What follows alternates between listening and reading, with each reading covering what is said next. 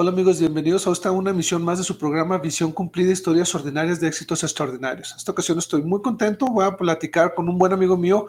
Estuvimos juntos en el Benemérito, eh, convivimos un par de años, siempre muy agradable, nos reíamos mucho, este, bromeábamos de lo lindo. Y, bueno, hoy me, me, encuentro con, cuando, cuando lo vuelvo a encontrar y platicamos un poco, me encuentro con las buenas noticias de que no solo tiene su carrera y su maestría, ambos que tienen que ver con, con planeación y con gestión urbana y cosas por el estilo, sino que tiene su doctorado.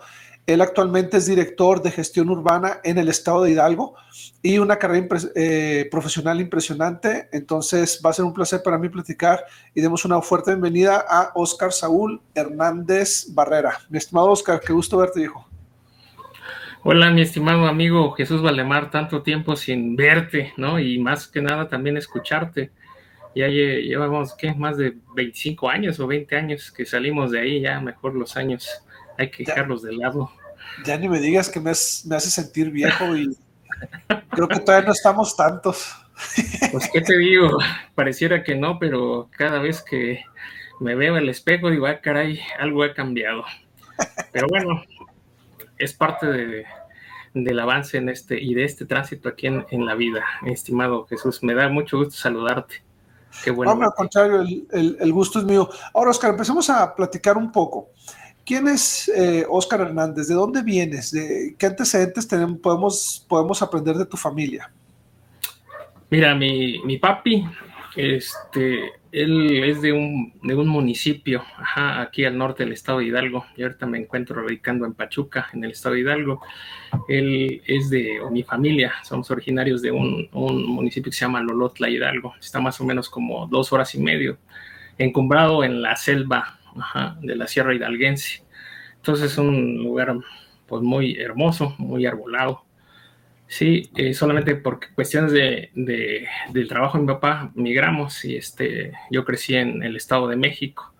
Sí, este, estudié allá. También mi mamá es de allá del Estado de México, en un municipio que se llama Chalco, sí, que es un municipio también pionero dentro de la iglesia. Y ahí este, crecí, estuve estudiando pues ya la universidad, en la eh, Universidad Autónoma Metropolitana. La realidad es que me hacía pues cerca de dos horas y media, tres horas en transporte de ida y otro tanto de regreso.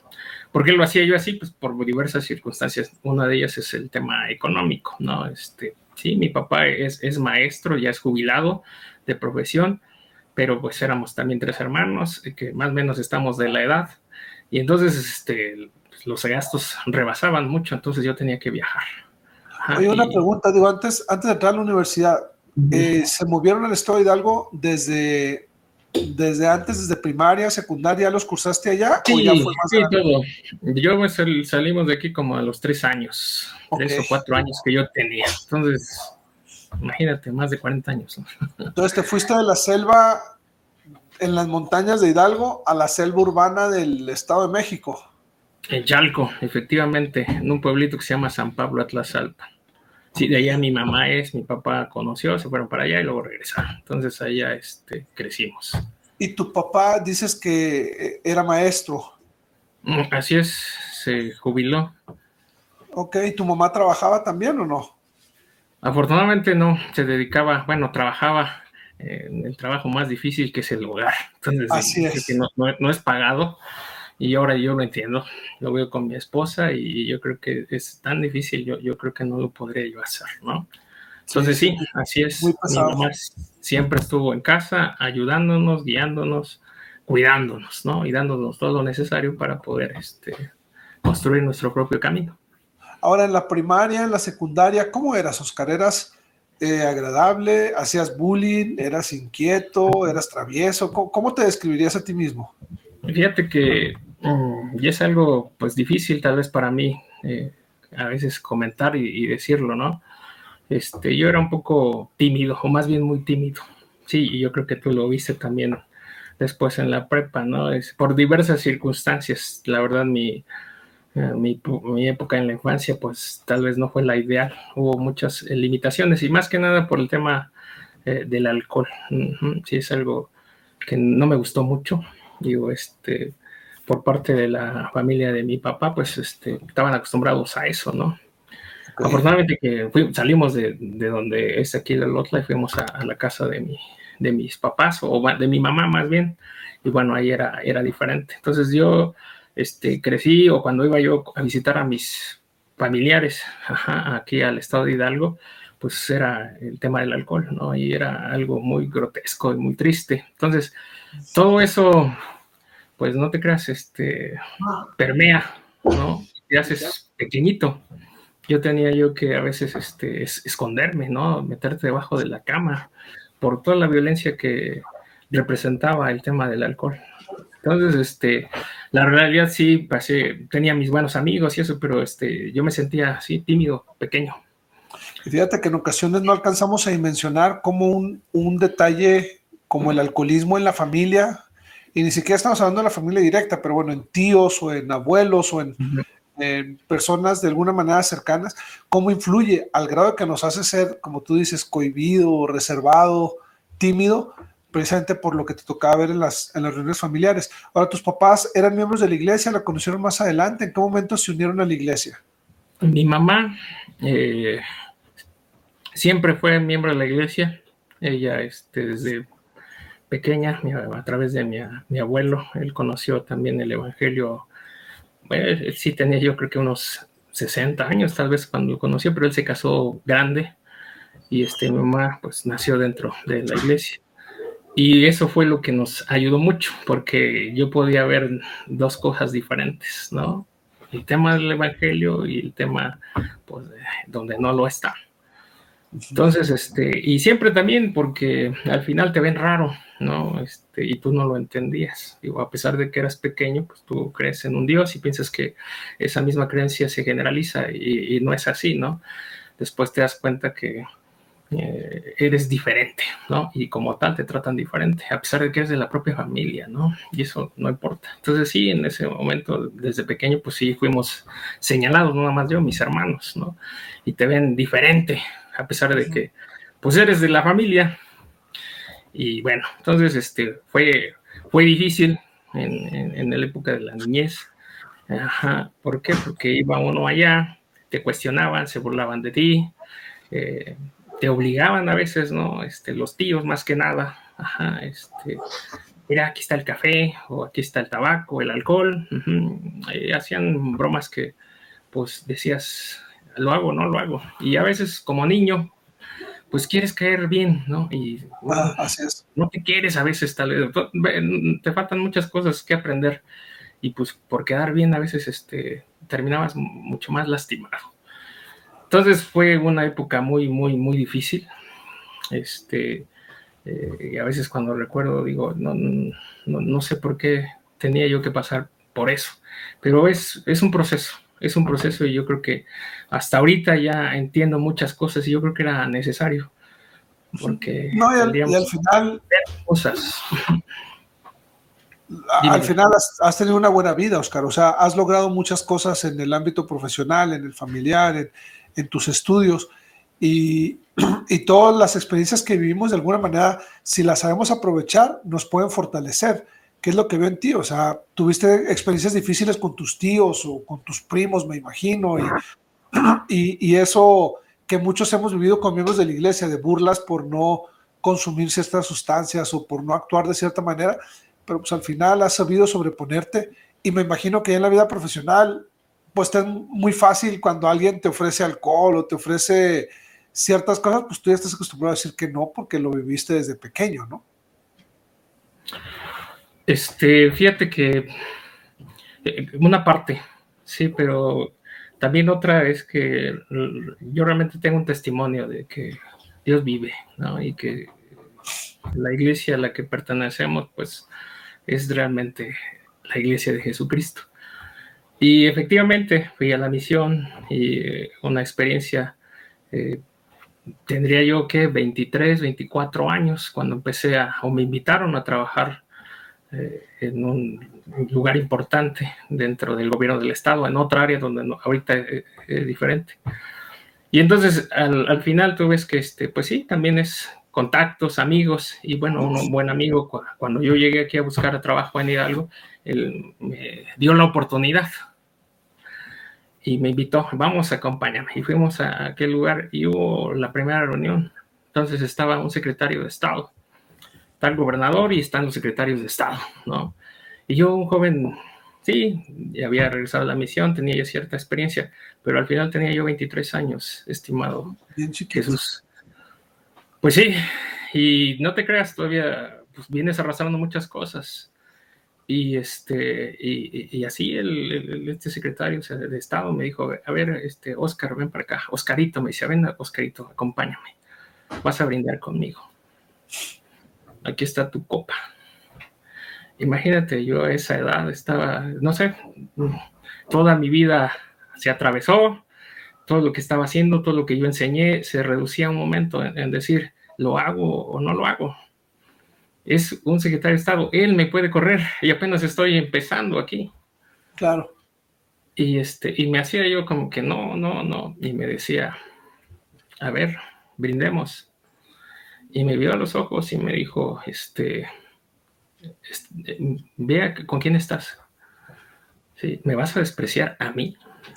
¿Sabes lo que puede suceder? Así me lo dijo. Sí. Dos veces y yo, yo, no sabía qué hacer, estimado. Yo, quería salir corriendo. Y otra, digo, pues nadie me ve. Pues este, pues, ¿qué puede pasar? Nada, ¿no? Pero eh, siempre el espíritu, ¿no? Algo que te indica, pues no, no, vas a echar a perder todo lo que has ganado en un momentito por quedar o que, quedar bien con alguien.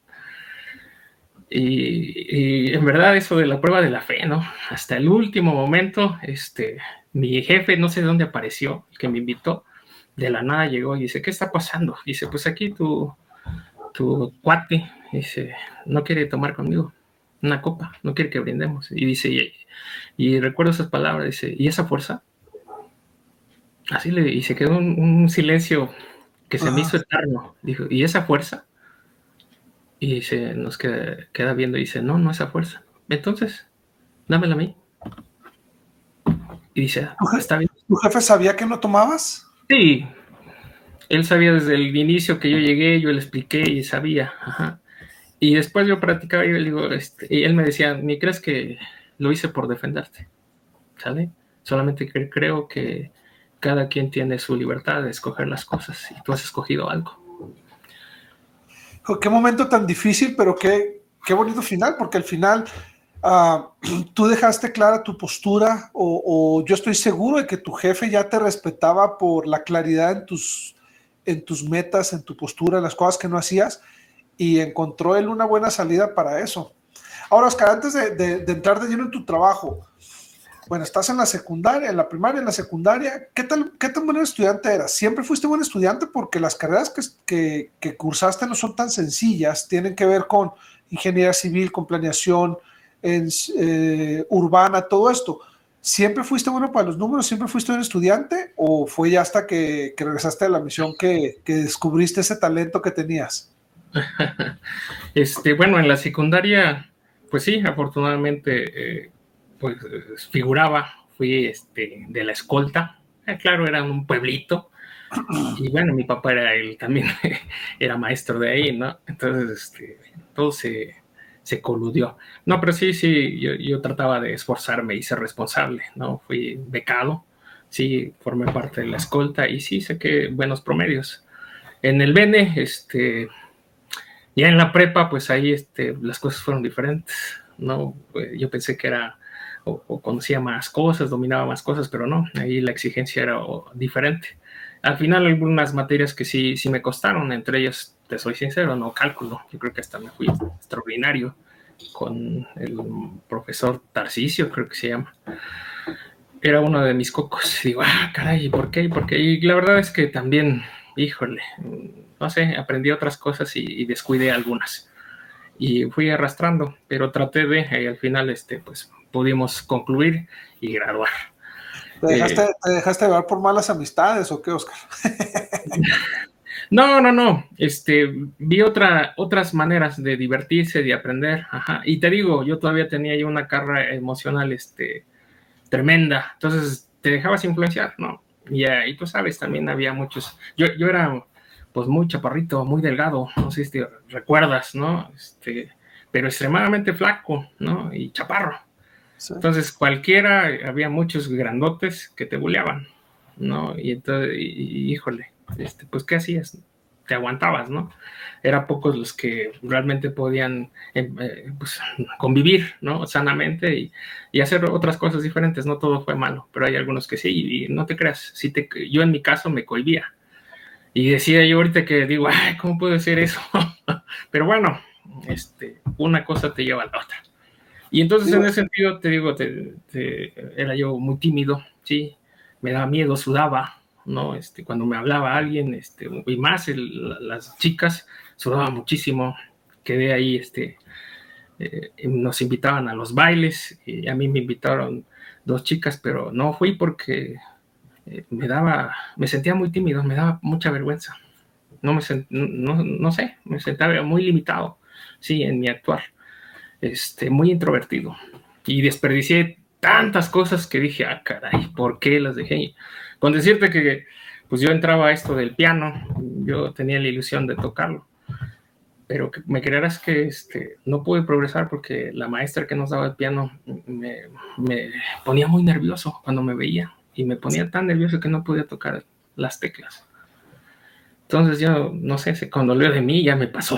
Esa es la realidad, ¿no? Pero era eso, ¿no? Esa carga emocional este, tremenda que, que traía uno. Y claro, no, no, no todos, ¿no? Amigos como tú, este, los de la casa, ¿no? Que este, pues me tendieron la mano y me ayudaron, ¿no? Y vamos y seguimos y así adelante. Pero digo, tal vez no, no fue suficiente en ese, en ese tiempo.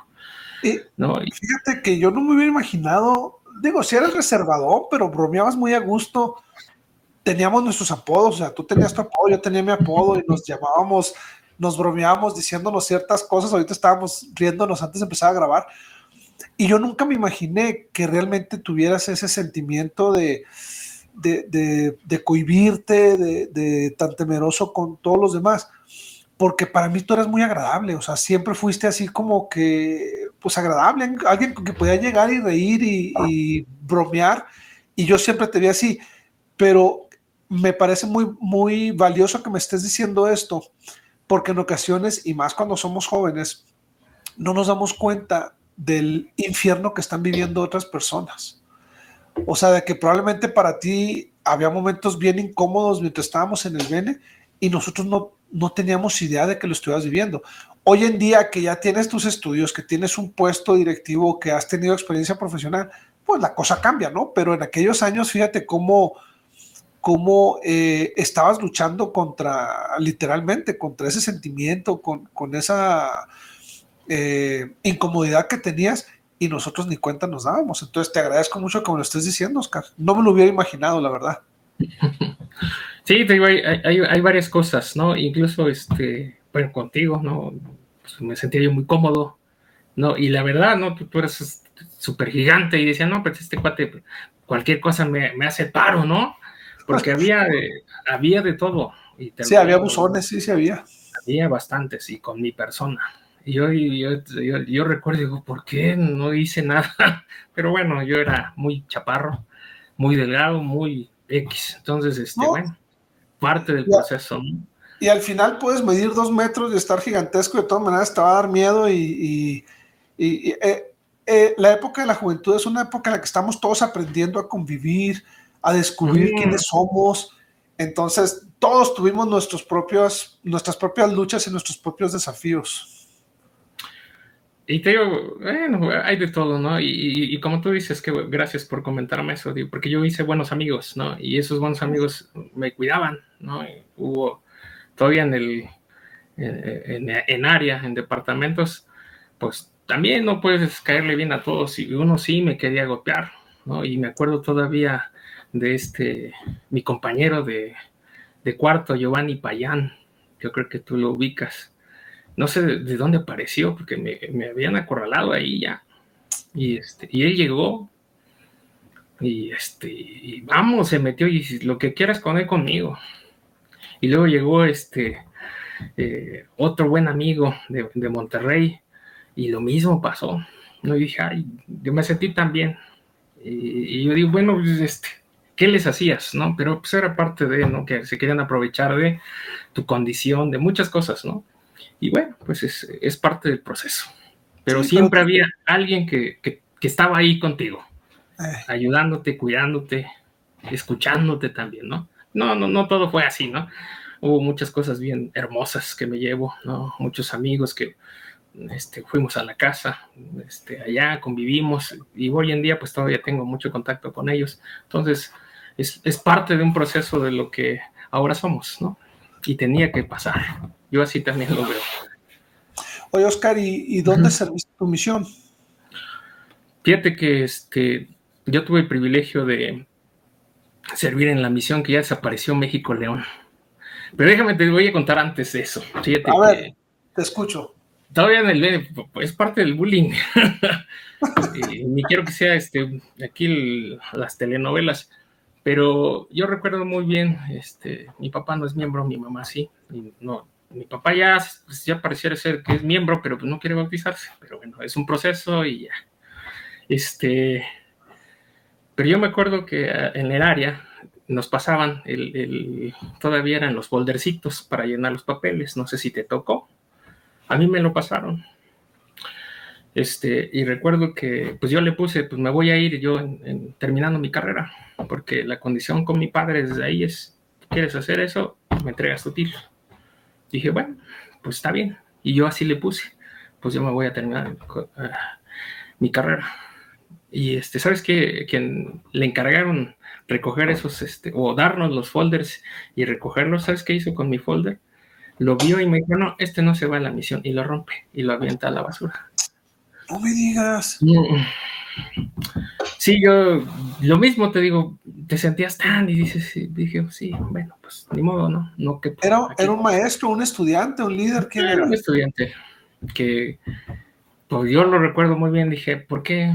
Digo, tú no sabes ni quién es, ni, por qué pongo eso, no me conoces. Y así lo rompió, enfrente de, pues de todos los que estábamos ahí, ¿no? Y todos empezaron a reír de mí. Y imagínate cómo te sientes, ¿no?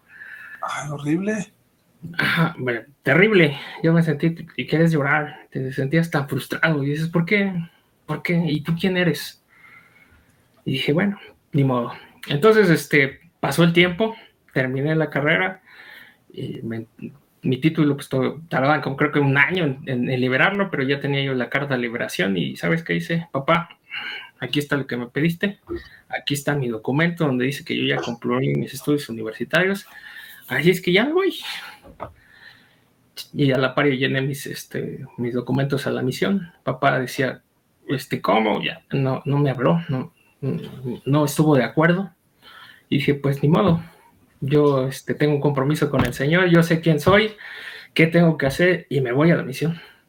Llené mis papeles y, llegaron rapidísimo, Chuy, rapidísimo. Llegaron en, en, un mes, creo que en esos tiempos se tardaba, ¿no? Llegó rapidísimo y me asignaron a, servir en la misión México-León. Fui al centro de, pues ahí el CCM ahí en el, todavía nos tocó ahí en el templo de la Ciudad de México. Pero yo tengo una anécdota interesante, ya cuando nos eh, terminamos la capacitación ahí, pues nos mandan a nuestras áreas, pero se equivocan, ¿sí? Y nos llevan al aeropuerto. A los creamos 15, creo que los que íbamos a esa misión, nos llevan al aeropuerto, pasaron una, dos horas y pues nada, el responsable pues, se desapareció. Bueno, hasta como las tres horas llegaron, dice, ¿saben qué? Nos, nos equivocamos, dice, ustedes no se van en avión, se van en camión, pero pues ya se habían perdido los boletos.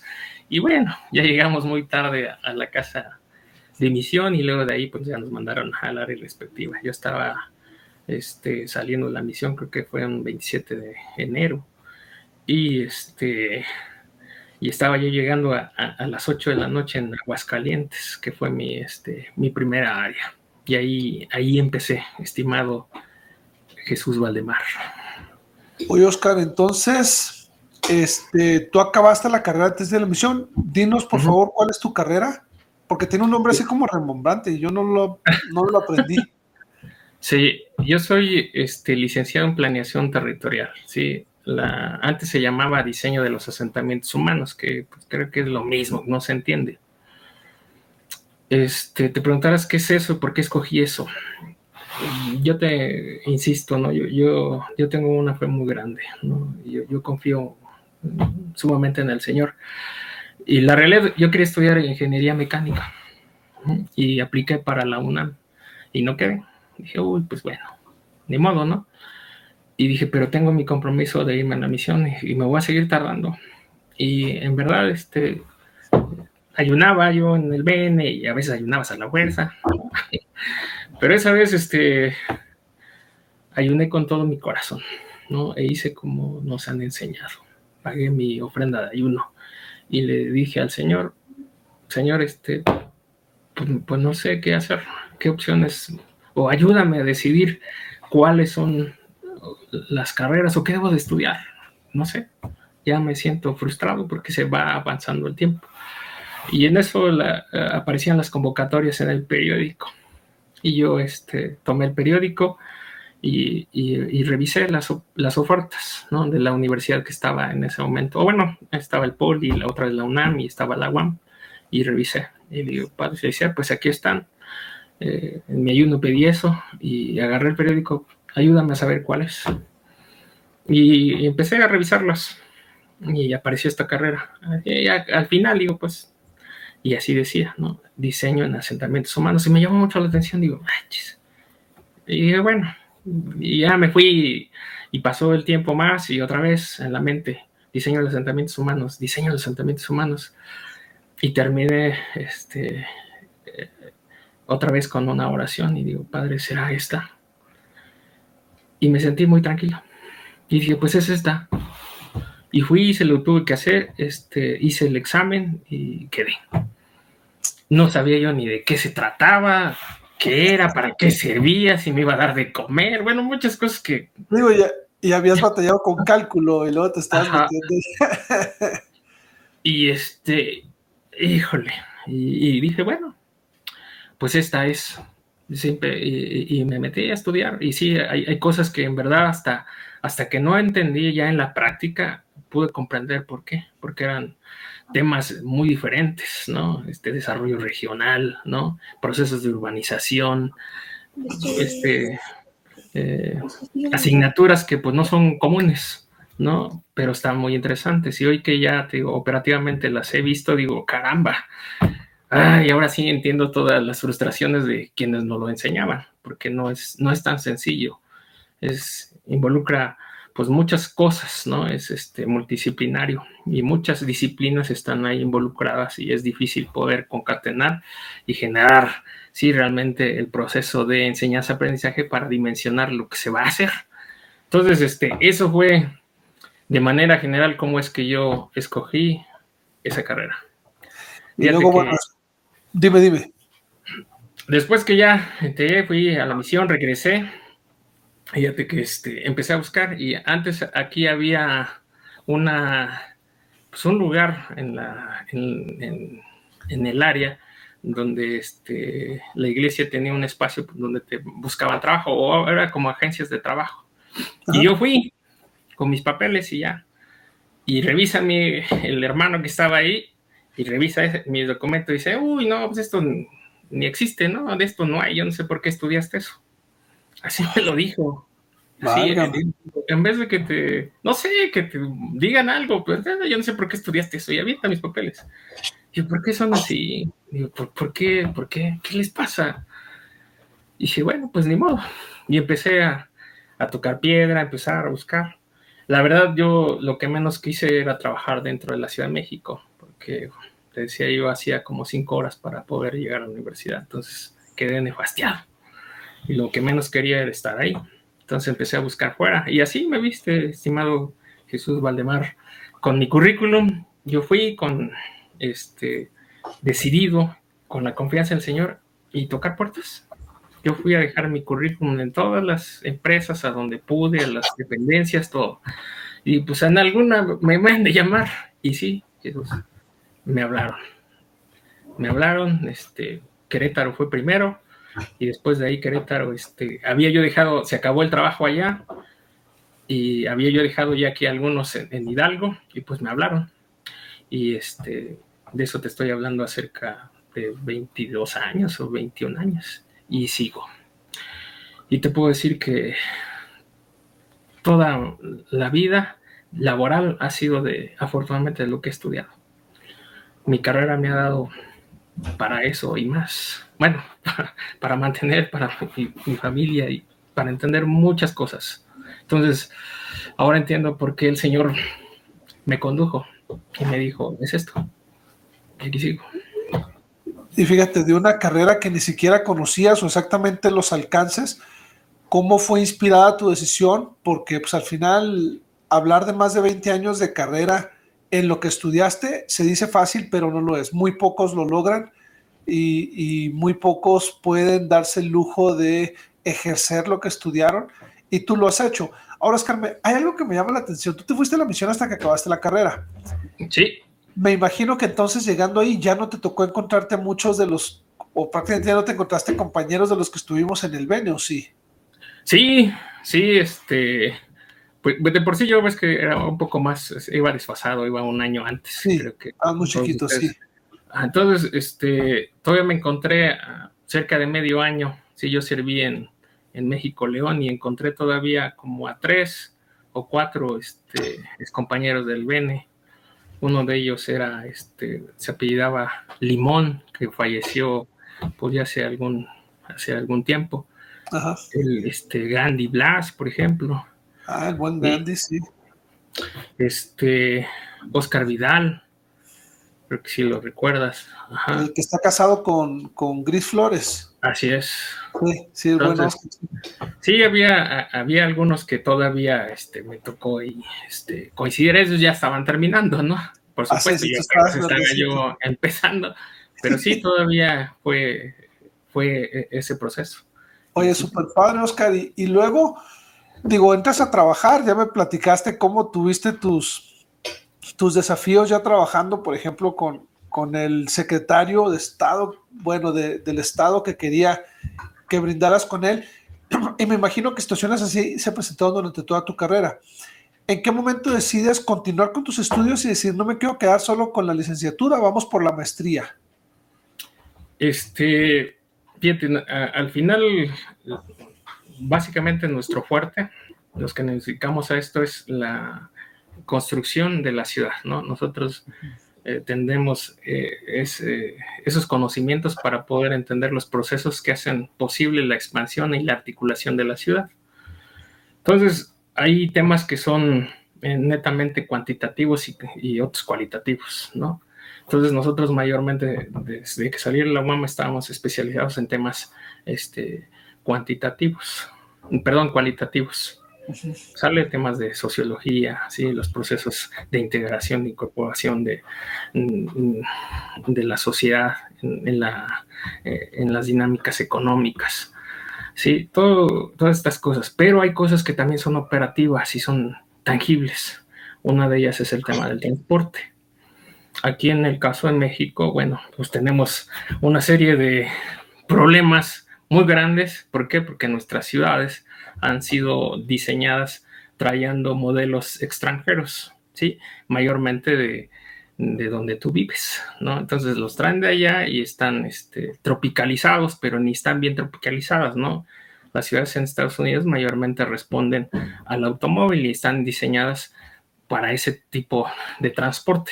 En el caso de México, pues quisieron hacer algo y entonces ni se queda como realmente para el transporte, ni para el peatón, ni para nada. Entonces se queda un híbrido mal hecho y todos lo adolecemos. Tú vienes para acá y te das cuenta de que hay muchos problemas en ese sentido, ¿sí? Encuentras en bulevares este, cosas muy obvias, ¿no? Por ejemplo, aquí en Pachuca, pues la vegetación, tú encuentras este, bulevares con palmeras, y pues aquí es donde hay playas, ¿no? Entonces, si en temas de vegetación eh, existe eso, imagínate eh, todo lo demás que involucra la articulación de la ciudad. Uno de ellos es el tema del transporte y la vialidad o el tránsito. Entonces, este, yo me di cuenta que estaba yo limitado en poder entender esos procesos. Y la estructura vial finalmente son las venas de la ciudad. ¿Sale? No nada más apostarle a un solo sistema, sí, pero al final ese ha sido tradicionalmente y no le hemos querido meter a otra cosa. Entonces yo para poder entender esos procesos y realizar de mejor manera mi trabajo dije, no, tengo, quiero aprender cómo realmente operan e integrar y realmente hacer una vinculación de las estructuras cuantitativas con las cualitativas. Sí, y busqué, busqué y, y afortunadamente encontré esta maestría en Puebla. Yo ya estaba trabajando, entonces, este, pues en las tardes, afortunadamente mis jefes, este, pues han sido benevolentes conmigo y me, han apoyado. Estudié ya la maestría, pagaba yo, aparte el hospedaje, este, afortunadamente un amigo dice, pues vamos, yo también me interesa. Él pues no tiene que hacer, ya es más grande que yo, y dice, pero vamos, y sí, y, así hacíamos, viajaba yo constantemente, me hacía yo cuántas horas, como dos horas, porque no había una carretera que este, tiene como tres años que ya opera. Y así me la llevé cerca de tres años y medio estudiando esa maestría. ¿En qué y otra, Oscar? En ingeniería de tránsito y transporte. Otra, este, al final te digo, yo siempre ha sido un reto para mí el tema de, mm, de las ciencias exactas. Y dije, no, yo también quiero demostrarme a mí que, que yo puedo este, mm, progresar ahí, ¿no? Y entender eh, eh, esas este, temáticas. Y entonces es también un reto personal, ¿no? Dije, estudiar una ingeniería, porque fue mi coco y dije, ¿cómo caray no voy a poder hacerlo? Y por eso estudié. Este, primeramente ahí, algo que me gustaba, y este, que tiene que ver con el tema de las ciencias exactas. Entonces, este, te digo, tres años y medio, cerca de, sí, casi cuatro años. Este, yo fui afortunadamente el primero de mi generación que se pudo titular. Mm, ¿Por qué? Porque también ese es otro, ¿no? Terminas los créditos, pero ahora falta eh, titularte y que hay muchos se, tardan. Bueno, pues yo, este, a pesar de que no era de ciencias exactas ni muchas cosas, fui el primero que se tituló. ¿El doctorado es en qué? Ah, después de eso, este, brinqué, ah, no, pero ahí en la maestría, fíjate que tuve, mi, tesis fue seleccionada para poder participar en un congreso en ingeniería civil en la Ciudad de México, entonces tuve el privilegio de ir y este, exponer mi, tesis de otro, ¿qué? De transporte alternativo, aquí en la zona centro del país. Entonces ahí está, y ya con eso me titulé y listo. Después, este, ya que tenía esto, me voy a entender otras cosas este, mm, más complejas dentro de la ciudad para los tomadores de decisión. Entonces me enfrenté a que, bueno, ¿cómo le dices tú al, funcionario, al, que puede decir sí o no o aprobar ciertos proyectos, cómo le puedes convencer de que es adecuado o no es adecuado? Porque es muy complejo y a veces este, muchos, pues ni idea tienen de esto. Entonces dije, ahora necesito que esto lo pueda yo modelar y que si le cambiamos el color, si ampliamos la sección de la vialidad, si le apostamos a cierto tipo de o diversificamos la economía, este, cómo se puede comportar. Y empecé a buscar quién me podría apoyar. Y encontré este, el doctorado. Y dije, ah, y revisé. Y entonces este, ahí había varios asesores que tenían las herramientas que yo estaba necesitado para poder modelar, ¿sí? el crecimiento de las ciudades. Entonces, generar un modelo de crecimiento de la mancha urbana, ¿sí? Y nosotros le llamamos a través del uso de suelo. Y entonces entré y generamos un modelo de crecimiento de las manchas urbanas a través de un algoritmo que se llama redes neuronales artificiales. Este, que este es ampliamente difundido para todos, este, se utiliza. Entonces, este algoritmo tiene la capacidad de que tú lo entregas y puedes aprender hacia atrás este, en un presente y puedes utilizar ya con esos datos codificados, ah, este, lo puedes también este, proyectar y te puede generar eh, cómo se puede comportar en un futuro en el corto, mediano largo plazo. Y bueno, la realidad es que me tardé como cerca de tres años y medio en poder y este, logré más o menos como un 70% ¿no? de error A y ya el, mi asesor me dijo es suficiente con este algoritmo. Y ahí fue cuando termino, presento, este, pudimos publicar al menos como unos tres o cuatro artículos en, revistas indexadas, le llaman, y este, presenté el examen de grado. La verdad fue muy difícil, digo, y, sí te lo digo, el, tema del, doctorado, lo mismo fue en ingeniería a propósito. Este, teníamos un, un maestro este, polaco, ¿sí? Este, que no, le entendía, bueno, no le entendía mucho el español, pero es de estos maestros lúcidos que este, empezaba, dice, vamos a empezar a, desarrollar esta ecuación.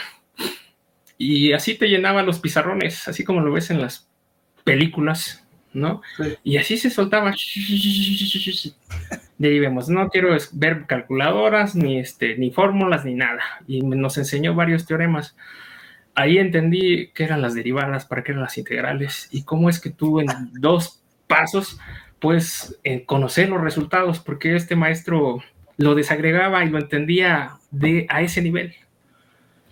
Pero te lo confieso, mi estimado Jesús Valdemar, yo era el nivel cero. A pesar, bueno, éramos nada más tres este, estudiantes de doctorado y teníamos cinco horas por tres este, veces a la semana eran como 15 horas a la semana. Ah, Saliendo del trabajo me iba a la universidad. Y a mí siempre te lo mismo. Yo era el que más iba atrasado y siempre me decían, no, usted está en el nivel cero, nivel cero, nivel cero. Pero cada vez que me decía eso era este, una rabia y decía, no, no puede ser, no puede ser. Y con mi esposa aquí en casa, antes, bueno, siempre ha sido una decisión compartida y le dije, este, ayúdame, digo, este, ¿qué necesitas? Pero yo necesito estudiar porque no voy a progresar. Y estimado Chuy, terminaba el viernes, este, afortunadamente mis trabajos han sido de lunes a viernes, terminaba mi, jornada laboral y me venían a encerrar en una habitación en tu casa y a estudiar. Eso era mi sábado, eso era mi, mi viernes en la tarde, mi sábado y parte del domingo. ¿no? Iba yo a la iglesia, cumplía con mi llamamiento y eso era mi vida, ¿sí? Para poder este, entender esta, esta materia que se llamaba matemáticas aplicadas a la ingeniería, algo así se llamaba. y recuerdo que este, el, para pasarlo tenía yo que presentar o demostrar una ecuación, la ecuación del calor. Y me dijo el maestro, pues aquí está, esto tienes que resolver, tienes que demostrarme, me tienes que enseñar el paso por paso. Y así fue, mi estimado Chuy, ahí me ves, vas como cuatro semanas, tres semanas antes para prepararme para el examen. Y así fue, ya estaba ahí y, empecé yo con, a desagregarla, a presentar eh, la explicación de... Y siempre el, maestro este, se detenía y decía, y aquí no me queda claro. Y dije, uy, ya. A ver, regrésate. Eh, eh, era este, bueno, era, primero empezabas con ecuaciones diferenciales de tercer orden, y pues ya estabas ahí y decías, ay, pero ¿cómo? Y ya hasta que él lo entendía, decía, mm, correcto, avancemos. Bueno, así estuve, este, como cerca de dos horas, estimado. En verdad, sudando así, híjole, pero las eh, terminé, yo dije, no, pues ya, ya valí. Dije, pues no, no sé qué, porque no habla más, nada más dice sí o no, y pues ya valí. Y no, afortunadamente, este, después de, de, todo eso, este, se acercó conmigo y frente al grupo dice, este, le reconozco su trabajo, lo felicito. Pensé que no iba a lograrlo. Dice, adelante, por mí está eh, aprobado. No le voy a poner 10. Sí, le voy a poner 8. Porque faltaron cosas. Para mí fue la gloria. Claro. Que un maestro de ese nivel, este, pues, eh, me haya puesto una calificación aprobatoria. Para mí, eh, aunque me haya dicho lo que me ha dicho, valió toda la pena, estimado Jesús. Oscar, y me viene un pensamiento, tu papá que no, te, que no te quería dejar ir a la misión y que te decía, el requisito para dejarte ir a la misión es que me traigas mi título. ¿Qué te dice ahora que no solo te limitaste a traerle un título, sino que hiciste una maestría y un doctorado, que muy pocos, de hecho no sé quién más de la generación ha terminado doctorado, este, porque es un nivel que requiere, ya hablas de investigación y hablas de muchas cosas más, ¿cuál fue el sentimiento de tus padres al, al verte haber logrado esto? Este, antes, permíteme, mm, creo que no terminé esa parte. Mi papá, eh, cuando me fui a la misión, eh, te dije que no me apoyó, sí, y a regañamientos me llevó, pero mi papá siempre eh, es, es de, al final es educado en la vieja escuela, ¿no? Y donde los sentimientos y si lloras, pues, no está bien, eres señalado. Entonces mi papá es de esa escuela, ¿no? Y a pesar de que tiene esos sentimientos, los reprime, porque así fue educado y no es su culpa. Este, el día que me fue a dejar, a, porque él me llevó al CCM, ahí llevó mis maletas, todo, este, ya que se iba, me se acercó y me dijo, tienes todo mi apoyo, te felicito. Y así, entrecortada su voz, me abrazó y me dijo, éxito, no te quiero ver, no te quiero ver aquí en menos de dos años. No sabes cómo me sentí tan a gusto. Y él pagó mi misión. Después de todo. Y bueno, mi papá siempre nos ha enseñado este, que los estudios es este, prioridad. Y yo también lo sé, ¿no? Yo creo en las promesas del Señor, ¿no? Y así nos dijo, hay que estudiar y machetearle. Eh, lo que sí te digo es que, digo, tal vez yo quisiera crecer de otro nivel, pero y me ha preguntado, pues, ¿qué haces acá? Si esto es de investigación, ¿tú, tú para qué estás aquí con donde me encuentro, no? Porque a veces me siento incomprendido. Pero más que este, ganar más dinero o buscar la, pues, la fama o los reflectores, créeme, este, yo estudié eso, estimado Jesús, es para cometer menos errores. Esa es la realidad cometer menos errores y realmente ser propositivo y generar ideas innovadoras que tanto requieren nuestras ciudades. En verdad. Y entonces, este, me ha ayudado muchísimo, como no, no tienes idea, cómo me abrió tanto la maestría y más el doctorado, me abrió la mente a aprender este, de diversas obtener conocimiento de diversas maneras. Es más, hasta tú generarlo sí, este, valió el, cada minuto. Sí te digo, yo me, este, me descuidé mucho porque salía del trabajo y me iba yo a, a la escuela. Entonces comía lo que podía.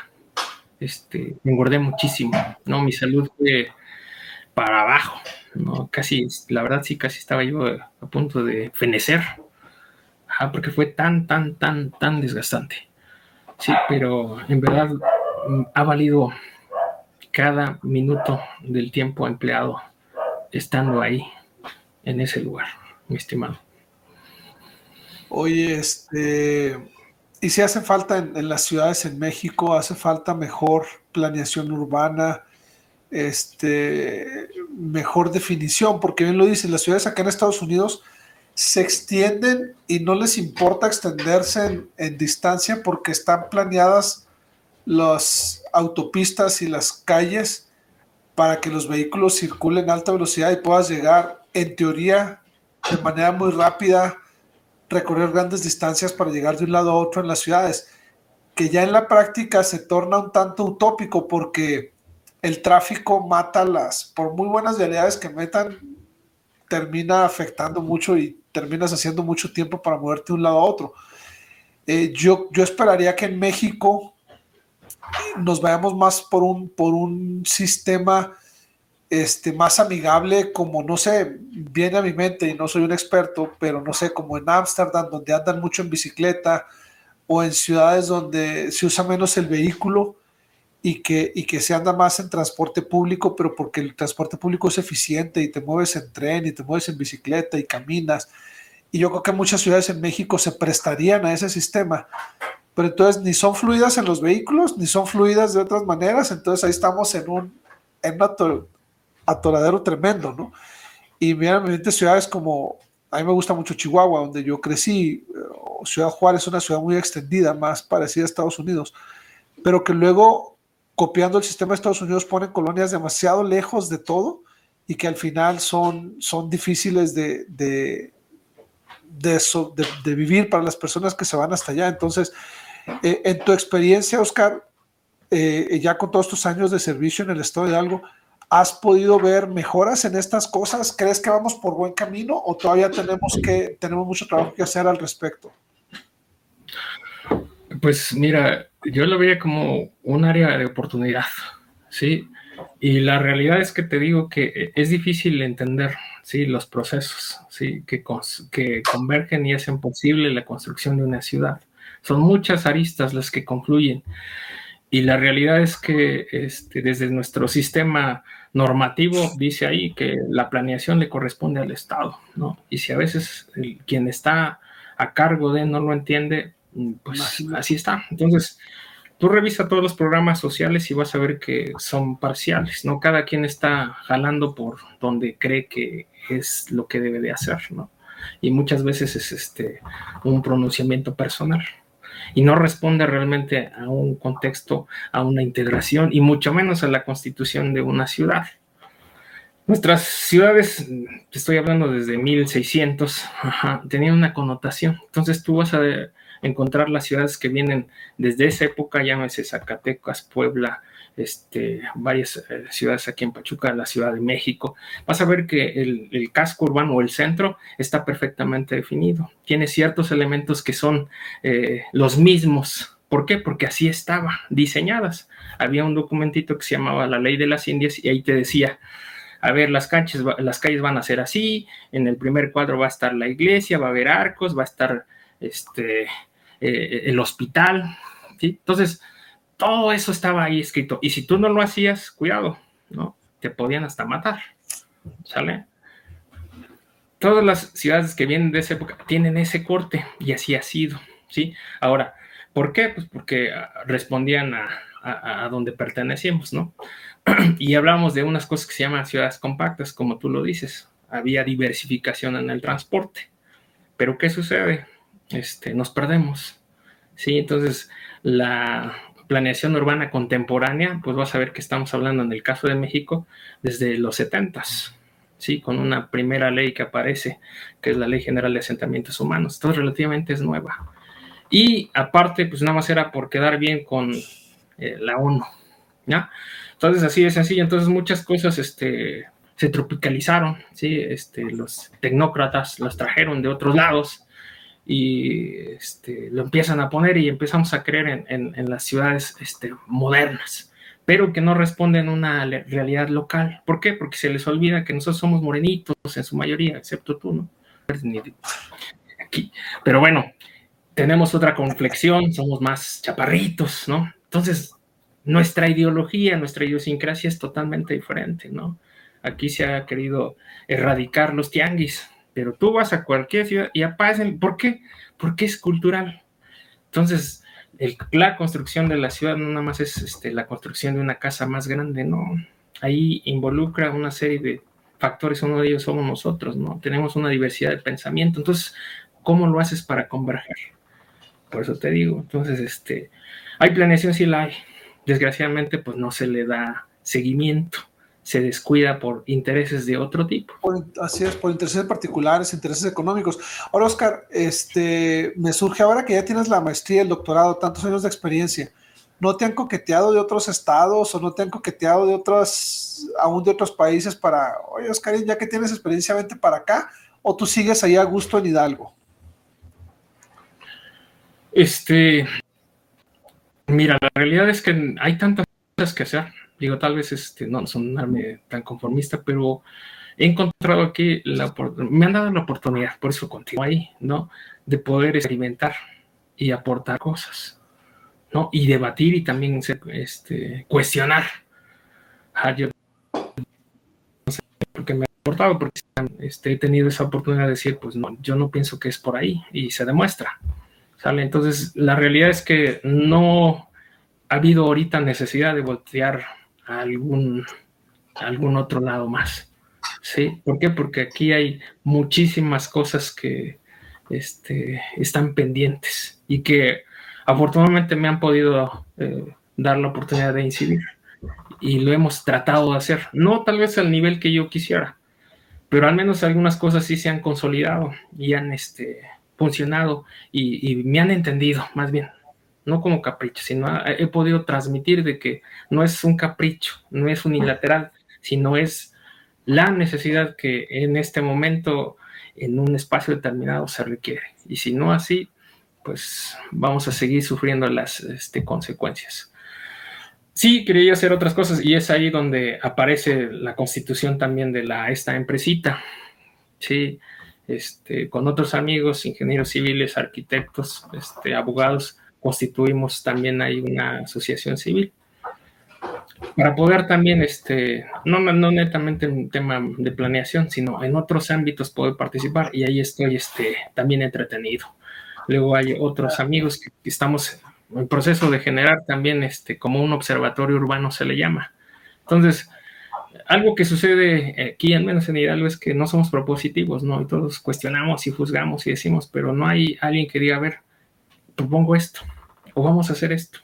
Entonces, con unos amigos estamos trabajando para echar a andar, pues también, sí, un grupo de expertos, de especialistas, para que puedan también presentar ideas interesantes, novedades y lo más importante, que sean aplicables, ¿sí? que sean locales. Y este, pues en eso estamos. A, la par también está dando clases aquí en la universidad. Uno de mis sinodales, este, pues vio a qué me dedico y me dice, pues ayúdame, dame, ayúdame, vamos a, a dar una clase. Y pues ahí estaba este, entretenido también. La realidad es que no te da tiempo, estimado Jesús. Yo al, Señor, eh, cuando empecé, sí, ya que empezaron a venir los hijos, este, en la cuestión económica estaba pues limitado, ¿no? Pues vas empezando. Y yo le decía, Padre, ayúdame, yo quiero pues sentirme un poco más desahogado y darle mejores condiciones económicas a mi familia. ¿Y qué crees? Yo, no sé, siempre el Señor me ha escuchado, ¿no? Y de repente, y ahora sí te lo digo, no te das abasto te llaman de aquí, de acá, allá, y siempre, oye, una consulta, esto, yo digo, pues ya te voy a cobrar como cuando voy al dentista, que cada consulta aquí te cobran, ah, caray, pues y, se tardan ni 10 minutos y ya te sacaron, ¿no?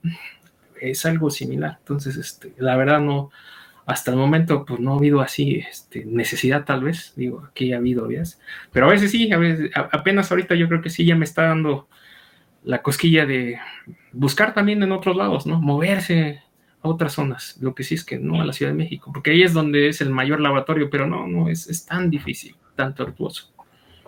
pero en eso estamos.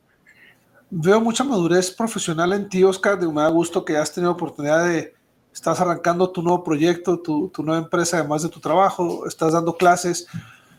Y, este, y, y, hablo de madurez porque también muchos apenas sienten que está yéndoles bien o que están logrando algo y ya están buscando, a ver, ¿cómo, cómo, a dónde brinco, cómo crezco. Y, yo veo que tú estás preocupado no solo en tu persona, en tener mejor puesto, algo por el estilo, sino que estás preocupado en cumplir con la razón por la que te contrataron. O sea, entendiendo bien lo que hemos platicado, por eso estudiaste la maestría, por eso estudiaste el doctorado, porque quieres ser mejor lo que estás haciendo bien.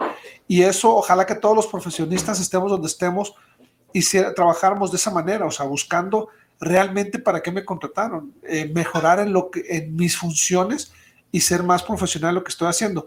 Ahora, Oscar, ¿cuál sería, desde tu perspectiva, tu mayor logro profesional hasta este momento en la vida, que estás a mitad de tu carrera profesional? ¿Cuál sería tu mayor logro? Algo que te haga sentir orgulloso y digas, cuando hice esto, hijo, sentí que, que, que la rifé, pues. ¿Cuál, sería este logro, Oscar? El más, digo, uno ha habido, es que es por etapas, ¿no? Eh, Ajá vas a vas viendo cosas. Yo sí, cuando estás en la pelea, ¿no? En el ámbito profesional, entendiendo, y yo con la, licenciatura veías así, ¿no? Y vas, y vas. No digo, esa es mi experiencia, no todos, este, porque también he visto que no todos transitan ahí, pues, pues quién sabe qué andan haciendo. Y se dicen ser doctores. Pero bueno, este. Entonces, la más reciente, y, por eso te digo que me gusta, este, fue que por aquí un fraccionamiento gigante estaban ah, proyectando cerca de seis, este, mil viviendas, una población de 30 mil habitantes más o menos iba a llegar en un periodo de, de cerca de cinco años. Y entonces este, llegaron ahí los expertos y dijeron, esta es la solución de interconexión de la estructura y así va. Y entonces me dan la oportunidad de revisar y decir, no, esto no funciona. Dice, ¿cómo? Sí, ¿no? Y les empiezo a, demostrar también con métodos, con software, con datos estadísticos. Por eso te digo, la parte cuantitativa es cuando ahí ya aparece y toda una metodología. Digo, a ver, no me lo inventé. Y es A, B, C, D, D. Y así mi postura. Por fortuna, el titular ahí me respaldó. Dice, adelante, haz lo que tengas que hacer. Y vestir y aflojo y demostrar y ya. Y dije, bueno, si ustedes siguen empecinados, pues entonces tienen que proyectar esta vialidad. Sí, eran cerca de tres kilómetros. Y ya le echaron números. No, pues no. Dice, pero no querían modificar su proyecto de notificación para articular. Digo, al final está bien que el tema inmobiliario llegue y lleguen estos grandes monstruos de fraccionamientos, pero lo que no se vale es que se estén haciendo células, es decir, no sé si has visto aquí que ahora el producto del sector inmobiliario para el tema de la vivienda es la inseguridad. Entonces te venden fraccionamientos cerrados. Sí, tú para poder entrar ahí, pues eh, o te credencial y eso. Y si no, no puedes entrar ahí. Pero bueno, entonces lo mismo aquí sucede. Entonces se llega, se inserta y hay localidades que tienen años. y entonces se quedan aisladas, ¿sí? Este, ¿Y qué va a pasar con ellos? No, se van a poder, no, van a poder tener derecho a la estructura vial ni a ligarse como estaban operando. Su modo de vida cambia radicalmente, muchas cosas. Bueno, llevó bastante proceso hasta que logramos este, convencer técnicamente de que su proyecto no era viable. Y decirles, si pueden, tienen que hacer esto. Este, se tardaron, lo pensaron y yo creo que echaron también número, dijeron, bueno, está bien. Y entonces sí se logró realmente una articulación en el espacio público donde pueden converger las localidades que están en la periferia, que son básicamente tres, sí, donde este masacote, este desarrollo inmobiliario gigante, pues realmente va a permitir permear los beneficios este, tanto al interior como al exterior. Y realmente se está generando una estructura este, de ciudad. Entonces, mm, no nada más fue estructura, sino también otra cosa que sucede aquí en el caso de México es el tema, por ejemplo, ah, de los equipamientos, ¿no? que es cosas que el Estado está obligado por ley a dotar. Un tema que ya se nos olvidó es el tema de los mercados, ¿no? Y se ha dejado eh, el tema de mercados o del abasto al sector privado. los grandes centros comerciales nada más. Así es. Digo, está bien, pero no todos tienen eh, la manera de poder acceder. Sí, y hay una razón de ser también de los otros. Ah, bueno, pues aquí se pudo lograr, ah, pues necesitamos esto, necesitamos mercados, necesitamos hospitales, necesitamos una serie de elementos estructuradores para decir y conformar una cosa que se llama el hábitat urbano. Entonces, con ese, mira, en verdad, cuando se logró y dijo, va, dijo, este, se está edificando, dijo, no, pude ir a tomar unas fotos ahí con el dron para que te las mostrara y veas, este, ya en planta, las voy a mandar, cómo es que se articuló. Sí, y así fue. Entonces yo ahí este, dije, valió la pena, sí, todo el desgaste, el enojo, toda la frustración, porque no es fácil, ¿eh? digo, en verdad te tachan a loco y y te ven en serio, ¿eh? te ven así como funcionario público y tú ni sabes, porque tú estás ahí porque eres cuatito de alguien. Y bueno, ya cuando empiezan a ver números y empiezan a ver que le entendemos y operamos el software, la estadística, los datos, las metodologías, se quedan, ah, caray. Y valió la pena, estimado Jesús. Valió muchísimo la pena. Me da mucho gusto escucharte, Oscar. Eh, siento mucho orgullo de, de ver que que has hecho las cosas bien y de que has logrado tener momentos así, porque al final para eso estudiaste tanto tiempo, para eso fueron horas y horas de sacrificio, de trasladarte, de estudiar, de sacrificar a tu familia, para poder este, tener el conocimiento técnico que te respalde y que puedas tomar mejores decisiones. Y yo creo que el gobierno del Estado de Hidalgo es muy, es, es muy afortunado en tenerte entre sus filas y que estés haciendo lo que estás haciendo. Por último, un par de preguntas, Oscar. En la iglesia sé que serviste como obispo, sé que estás ahorita sirviendo como presidente de Quorum que son llamamientos que requieren mucha dedicación, que requieren este, sacrificio, servicio. ¿Qué tan difícil ha sido para ti el equilibrar tus estudios, porque has estudiado por muchos años, con tu trabajo, con además el servicio en la iglesia, con tu familia? ¿Qué, qué tan complicado ha sido para ti el, mantener un equilibrio en todas estas ah, áreas? Pues sí, sí ha costado este, bastante trabajo, mi estimado Jesús.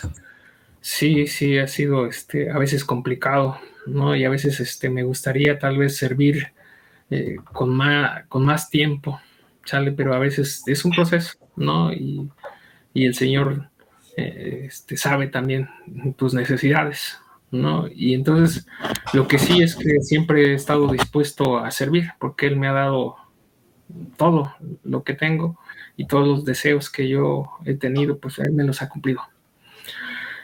Entonces lo que sí hice es este pues medir mis tiempos. La verdad, este, las reuniones, las entrevistas, por ejemplo, como obispo, pues sí fue algo eh, diferente. Había estado trabajando como consejero, como primer consejero cerca de 12 años. Entonces ya entendía, pero, pero ya después como obispo es, diferente. ¿sí? Pero bueno, tú también lo fuiste, ¿no? Al final tienes el manto. ¿no? Y eso te permite, no sé, no te cansas en algunas cosas, ¿no? Tienes paciencia para muchas cosas, puedes ver otras cosas, ¿no? Y yo le decía al Señor, este Padre, pues ayúdame, yo quiero hacer lo mejor que pueda. Y si eso implica dejar alguna de mis actividades, pues este, lo voy a hacer. Pero afortunadamente te digo, también tienes tus líderes, ¿no? Y yo platiqué también, digo, porque me consumía tiempo y tenía que ir a la iglesia a entrevistar y esto, un día de actividad a la semana. Platiqué con mi presidente Estaca y les puse en mi caso, digo, ¿qué me aconseja? ¿Renuncio a esto o qué? Me dice, no, no, no, no, es parte de, ¿no? Este, porque no sabemos qué pueda suceder, ¿no? Yo sé que tienes mucha confianza, pero no hay que descuidar lo otro, tú puedes hacerlo. Y dije, bueno, todo lo que hice, este, eh, ese día no iba, por ejemplo, a dar clases a la universidad. dije, no, este día sí, desaparezco y me voy a mi llamamiento. Así es, entonces llegaba cansadísimo, sí, porque a veces este, saliendo de la oficina, pues lo que podías comer rápido, iba y ya estaba yo en las entrevistas con los jóvenes y este, terminaba, pues ya llegaba yo aquí como a las diez y media, once de la noche, porque había hoy entrevistas que tú conoces, ¿no? Que, sí. Más grandes que esta. o a medianoche o eso, pero este, eh, eh, te sientes bien porque el Señor está ahí. Lo que sí te digo, y es donde digo, ahí aprendí a, otras cosas también que dices y te cuestionas, dices, ay caray, este, ¿dónde está el testimonio de muchos de los que nos decimos ser miembros de la iglesia? ¿no? Eh, yo así te lo digo, muchos nada más te están observando en qué te equivocas y te señalan y te dicen y ya, y dices, ay, oye, pero este, yo no lo pedí, ¿no? El Señor, pues algo vio en ¿no? Este, pero bueno. Entonces, este, hubo días de alegría, pero también otras cosas de tristeza, ¿no? Donde ves otras cosas que dices, ¿por qué somos así? Y yo siempre le cuestionaba al presidente de Estaca, vino el Elder Wong, yo tuve la oportunidad de ir, saludarlo y estrechar la mano y nos decía y nos insistía de las promesas o, sigue hablando ¿no? de las promesas al pueblo mexicano, que es su tiempo de florecer. Y yo le preguntaba al presidente Estaca a mis consejeros, y digo, ¿en qué momento, digo, con estos pensamientos que no queremos hacer nada, que no queremos esforzarnos, que queremos que la iglesia nos dé todo, sí, que nos mantenga tanto, ya no este, espiritualmente, sino también temporalmente y en todo tipo, y si no se lo da, se enoja, o te tardaste tantito, se molesta, digo, ¿en qué momento vamos a transitar? Pero, y me sentía también, digo, llega un momento frustrado porque dices, no estoy sirviendo como un líder, digo, porque tanta pobreza, tanta marginación, tantas cosas que eh, los hermanos no quieren hacer. Y yo le decía, no me jacto, digo, pero si yo siendo extranjero llegué a esta ciudad, de, conociendo a nadie, he podido progresar, he podido seguir adelante, una carrera que ni idea saben de qué es eso. Este, he podido seguir adelante, digo, ¿por qué se limitan ustedes, porque nos derrotamos tan fácilmente. Pero el presidente está acá, digo, pues cada quien, ¿no? El Señor sabe por qué nos llama. Y me dijo, pues ahí está, ¿no? En ti las promesas que el ha hecho se están cumpliendo. Y a veces es cierto, ¿no? Te volteas un poquito y dices, pues, eh, híjole, yo creo que este, el Señor nos ha bendecido, ¿no? Y hemos podido eh, ser este, autosuficientes, ¿sí? Y conseguir otras cosas que en mi vida me había yo este, imaginado, estimado Jesús, que hubiera yo alcanzar. Este, fue un proceso así, difícil, muy difícil. Te digo, la misión me ayudó mucho. La primera vez que toqué la puerta de un, cuando fuimos a tocar, porque antes se tocaban puertas, no había tantas referencias. Y ves que te decía yo que traía ese tema todavía ahí atrapado, no lo podía superar, ¿no? Y sucedió, ¿no? Toqué la puerta de la primera, ah, bueno, no, la primera puerta de esa calle con mi compañero, me dijo, le toca. Salieron y ¿sabes qué hice, mi estimado Jesús? Me quedé paralizado, petrificado. No puedo hablar. Pero después de ahí dije, esto es un reto. Dije, no me vuelva a suceder. Y yo, nada, este, la misión, híjole, em, yo buscaba así los, esos retos y logramos este metodología, ¿no? Enseñanza aprender, ¿no? ¿Cómo se llamaba ese manual? Rosa. El, ay, ¿cómo se llama?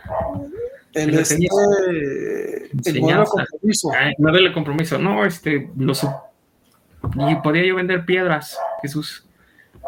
Todo, todo, todo y más, cerrar, o bueno, el bautismo, vamos, vamos, era un, reto.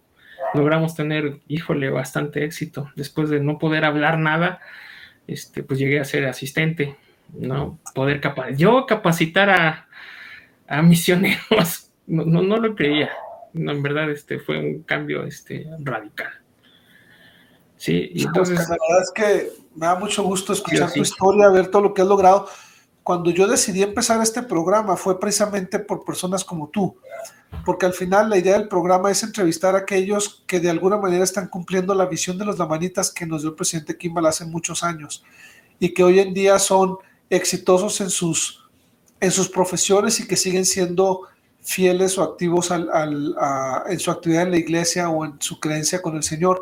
Y Oscar, tú eres un claro ejemplo de que no importa que vengamos de un pequeño pueblo, no importa que nuestra familia no sean miembros y, tengan problemas del alcohol, no importa que hayamos sido tímidos toda nuestra vida, eh, cuando se quiere, se puede. Y tú acabaste la carrera, la maestría, el doctorado, tienes un puesto directivo en el Estado, este, has logrado trascender con tu servicio en la iglesia y en tu trabajo eh, estás ayudando a las futuras generaciones dando clases, tienes tu negocio propio además de tu trabajo, eres un claro ejemplo de que los lamanitas, los mexicanos, o, como lo quieras ver, están en su momento ideal ahorita y es momento de florecer.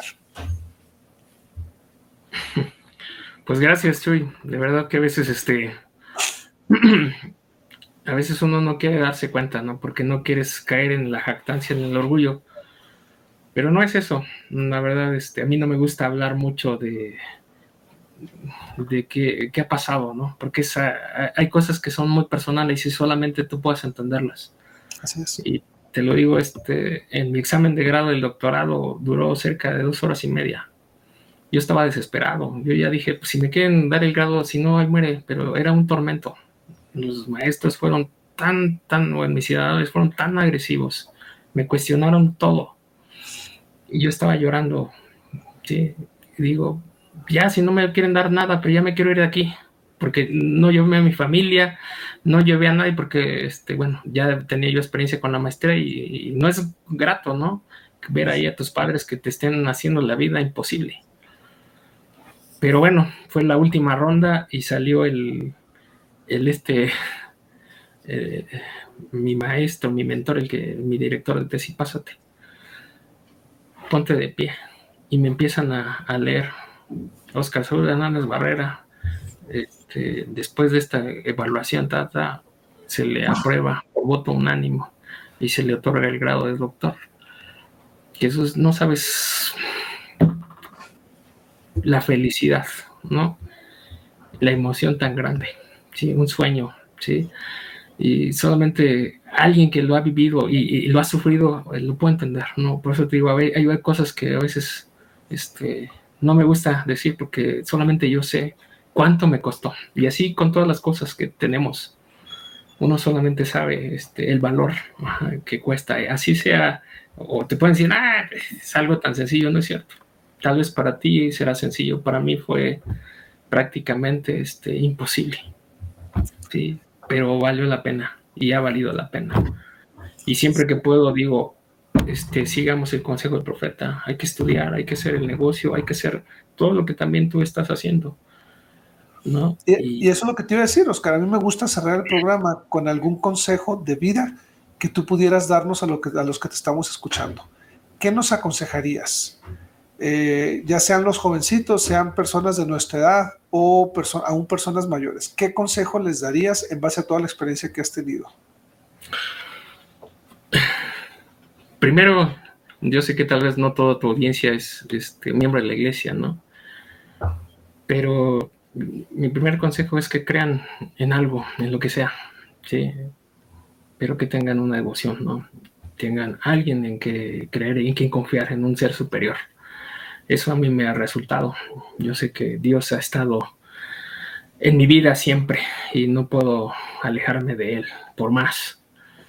Segundo, este, no se pongan límites y siempre busquen o busquemos los retos, que no nos vayamos por el camino fácil. ¿Por qué? Porque eh, no es lo mismo. Siempre hay que este, picar piedra, ¿sí? Y por más que te digan que no, digo, hay que ser este, necio, ¿no? Y cómo no, sí se puede, sí se puede. Te lo digo por experiencia, ¿no? Uno de mis mi primer jefe aquí, este, yo le presenté mi proyecto y él me dijo, ¿esta basura qué es? Y me aventó mi trabajo. Y dije, híjole, pues, tío, pues ni modo, ¿no? Me sentí tan derrotado, pero tengo esa capacidad, ¿no? De que llego, bueno, hago mi oración y me levanto y digo, este es un nuevo día. Y trato de olvidar eso y demostrar cómo que va a ser una basura esto. Pues sí, a lo mejor estabas enojado, frustrado, pero no es. Y otra vez, creértelo, creer tú que eres, eres bueno en lo que haces. Entonces lo mismo, por más que alguien que te diga que no, que estás mal, pues este, al contrario, que sé que te están echando agua fría para demostrar que no es así. Y tres, que seamos, este, que seamos humildes, ¿no? Que también no, pues hay cosas que no lo sabemos todos, ¿no? Y que debemos de también confiar en el consejo y escuchar a, el consejo de los demás. Por muy mediocre que esto pueda ser, a mí me ha resultado, ¿no? Las grandes opciones o grandes decisiones solamente es voltear a, alguien más, ¿sí? Y un comentario este, a veces transforma en una idea, sí, o en, no tomar una decisión que puedes este, lamentar mi estimado este, Jesús. Pues mi querido Oscar, te agradezco muchísimo tu tiempo. Ha sido un placer escucharte, aprender de ti, escuchar tu historia. Estoy seguro de que, de que aquellos que están, tu esposa, tus papás, tus hijos, deben estar muy orgullosos de ti, de todo lo que has logrado. Y estás a la mitad del camino, compadre. Estás muy joven, vienen cosas muy buenas todavía, tienes mucho que dar. Y, este, te agradezco por este tiempo, por esta entrevista. La verdad es que este, sé que tienes mil ocupaciones y siempre estás corriendo, entonces el que te hayas, me has dedicado esta hora y media para que platiquemos, lo aprecio demasiado. Y bueno amigos, esto fue Visión Cumplida, historias ordinarias de éxitos extraordinarios. Hoy tuvimos el placer de escuchar a Oscar Saúl Hernández Barrera, director de gestión urbana en el estado de Hidalgo y un muy buen amigo mío. Hasta la próxima, Oscar. Y hasta la próxima, amigos. Hasta luego, gracias. Buenas noches. Bye. Bye.